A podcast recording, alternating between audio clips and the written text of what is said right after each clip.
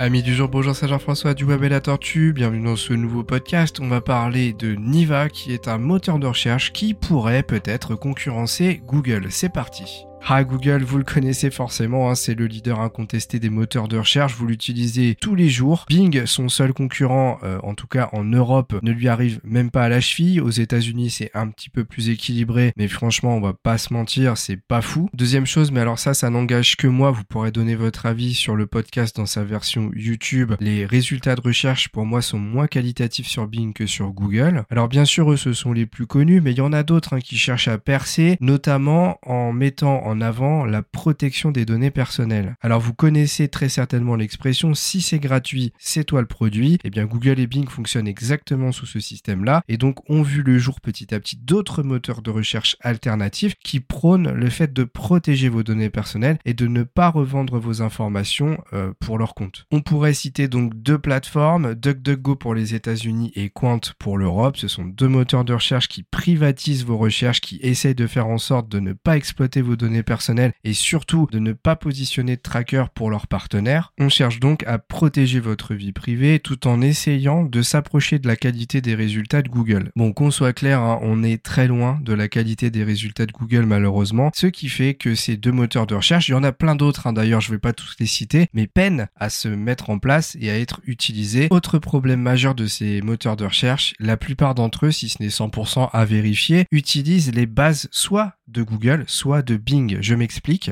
En fait, ces deux algorithmes ont tellement d'avance sur les autres qu'il est plus facile de repartir des algorithmes de base de Google ou de Bing pour créer son propre moteur. Cela prendrait des années parfois pour recréer quelque chose d'équivalent et peut-être que même après plusieurs années, eh bien l'algo ne serait toujours pas au niveau de celui de Google. Si on reprend donc l'exemple de DuckDuckGo, eh bien la plupart des recherches qui vous sont affichées lorsque vous faites une requête sont liées à l'algorithme de Bing. En fait, les robots de Bing vont chercher des résultats et ils les diffusent fait DuckDuckGo les indexe parce qu'il ne peut pas se débrouiller tout seul. Ça demanderait des moyens trop conséquents de vous fournir des résultats 100% liés à leur algorithme personnel. Alors sur le papier, ça peut faire peur parce qu'on se dit que l'algorithme de Bing étant derrière, eh bien pourquoi Microsoft ne pourrait pas exploiter les données d'indexation qui sont affichées par les résultats de DuckDuckGo? Autrement dit, est-ce qu'on tournerait pas en rond puisque même si on utilise DuckDuckGo mais que lui utilise l'algo de Bing pour vous donner des résultats, rien ne nous dit que Microsoft n'a pas la main pour récupérer des datas via DuckDuckGo derrière. C'est un petit peu le point gênant de tous les moteurs de recherche que j'ai vu apparaître au fil des années. Alors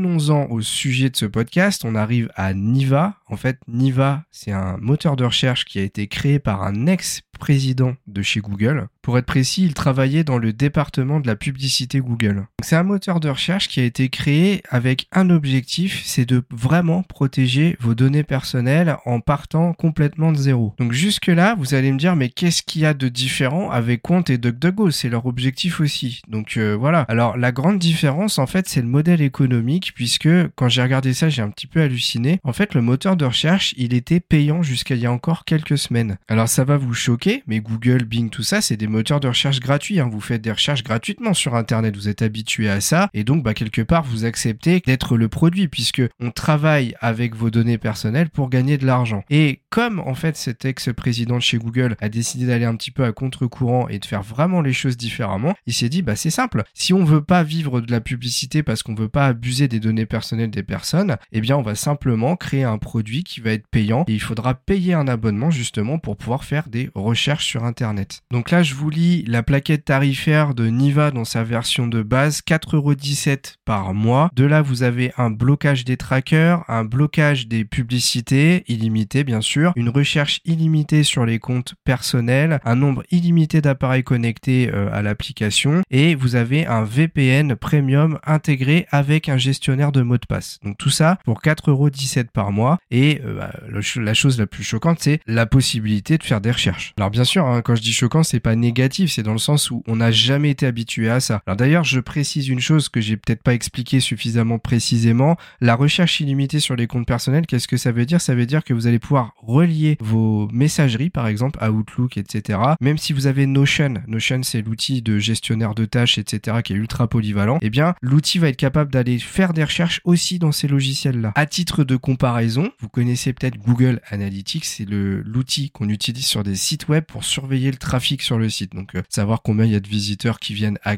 à quelle heure, de quelle provenance géographique, etc. Et donc Google Analytics c'est entièrement gratuit, toujours dans la même politique, le même modèle économique de Google. Si c'est gratuit, c'est toi le produit, c'est-à-dire qu'il travaille avec les données que vous lui partagez. Donc bah, c'est gratuit, c'est sympa, c'est du donnant-donnant. Mais on a un de ses concurrents, bah, le concurrent principal de Google Analytics qui s'appelle Matomo, qui pourrait donc être comparé à Niva pour le moteur de recherche, qui lui en fait est totalement transparent, ne collecte aucune donnée personnelle, euh, il vous fournit juste la possibilité de surveiller vos visites comme je vous l'ai dit pour Google Analytics. Simplement, lui pour l'utiliser, vous allez devoir payer. Vous allez devoir payer un abonnement mensuel pour avoir des options premium de statistiques, de filtrage un peu avancé que vous n'aurez pas dans la version gratuite. Alors oui, Matomo a une version gratuite, mais elle est plus compliquée à installer qu'un Google Analytics puisque vous allez devoir l'installer sur vos propres serveurs d'hébergement. Après, c'est logique, hein, vous payez pas, donc forcément, il y a des inconvénients derrière. Et donc, je viens à Niva, je reviens au moteur de recherche. Il est sorti en France, il a été déployé en France en octobre, ce qui fait que euh, dorénavant, vous pouvez aller voir sur le site, hein, c'est niva.com, n2eva.com, et vous verrez que vous pouvez l'installer sur votre navigateur pour commencer à l'utiliser. Attention, alors commencer à l'utiliser, pourquoi? Ben, Simplement parce qu'il y a aussi une offre, un abonnement gratuit qui a été déployé. Cet abonnement gratuit limite vos nombres de requêtes dans le mois. Par exemple, si vous êtes sur la version gratuite, vous ne pourrez faire que 50 recherches par mois. Si vous voulez aller plus loin dans le nombre de requêtes, il faudra passer par l'abonnement premium à 4,17€ par mois ou 5,99€ si vous passez en paiement mensualisé. Dans la version gratuite, j'ajouterai que vous n'avez pas accès au VPN et au gestionnaire de mots de passe et que si vous voulez faire des recherches sur les comptes personnels, pour rappel, c'est sur euh, les applications tierces type Outlook, eh bien vous ne pourrez relier qu'une seule application. Donc ça c'était un petit peu la première phase que je voulais vous présenter de Niva hein, avec son système d'abonnement payant qui pour moi est plutôt intéressant, mais est-ce que les personnes sont prêtes à payer pour faire des recherches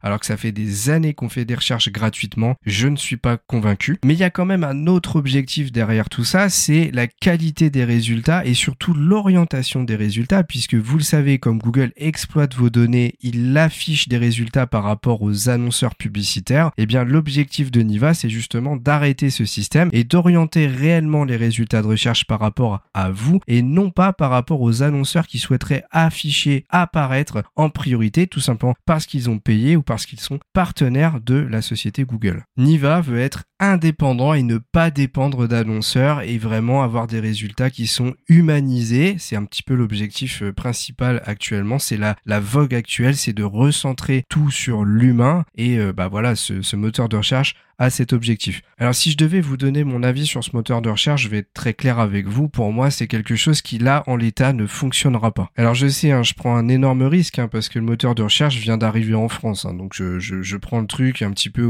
alors qu'il vient d'arriver, c'est peut-être un petit peu dur. Mais en l'état actuel des choses, je vois pas comment ça peut fonctionner. Il y a rien pour moi qui sort du lot au point de se dire ah ouais là c'est bon Google a du souci à se faire, il va forcément y avoir une révolution. Euh, je vois pas les idées qui sont hyper innovantes au point de se différencier des autres, un DuckDuckGo et Quant par exemple, qui en fait mettent en place et en avant un petit peu les mêmes stratégies. Alors l'idée du système d'abonnement payant pour moi c'est pas mal. C'est vrai que c'est la stratégie de Matomo, mais on n'est pas sur le même créneau. Les recherches, c'est fait gratuitement depuis des années. J'ai vraiment du mal à croire que ça va faire venir assez de personnes pour que le moteur de recherche perce au point de concurrencer Google. Alors oui, il y a une statistique importante que je vous ai pas donnée, c'est que aux États-Unis, le moteur de recherche a déjà attiré 600 000 personnes. Il y a 600 000 personnes qui payent un abonnement pour accéder à la recherche illimitée du moteur Niva. Mais attention, 600 000, c'est combien par rapport au nombre réel d'utilisateurs de Google? C'est rien du tout, c'est vraiment une fourmi, c'est que dalle. Le moteur de recherche arrivant en Europe, il va forcément gagner des utilisateurs. On lui souhaite d'ailleurs d'aller en gagner au moins autant qu'aux États-Unis, ce serait vraiment cool. On arriverait à 1 200 000 personnes, c'est vraiment sympa, mais encore une fois, ce serait un grain de sable dans, dans la machine Google. Je vais reprendre une image, un exemple que je donne souvent en formation. Si on prend Coca-Cola et Pepsi, Coca-Cola, qu'est-ce qui se passe?